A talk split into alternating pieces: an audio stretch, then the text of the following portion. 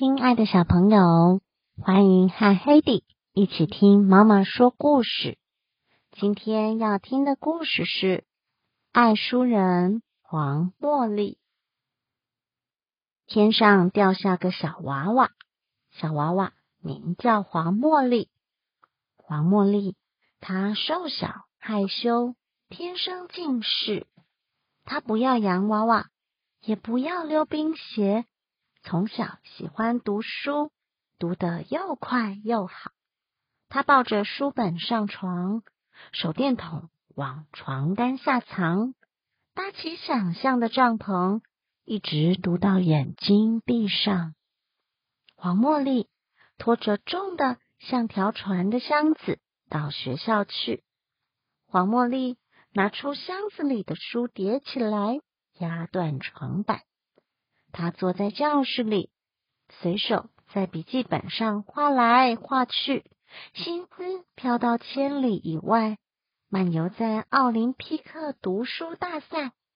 他自己设计借书卡，把书借给朋友，半夜吓他们一跳，把书都收回来。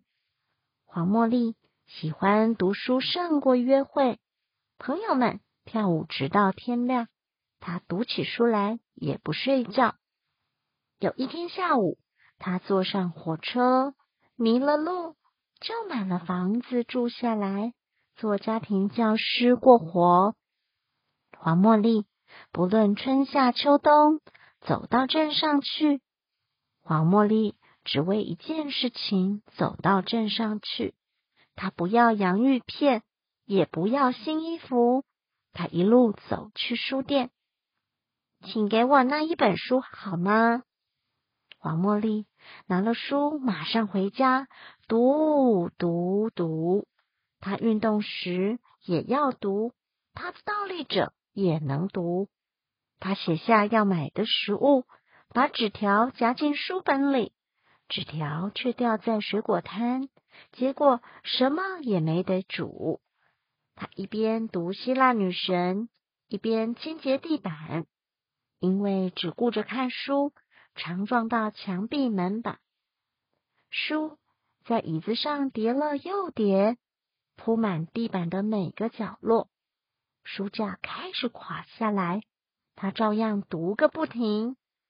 大书很稳固，可以放茶杯、茶壶；小书等好动的小客人拿来玩积木。越堆越高的书。终于爬满四周的墙，堵住了门。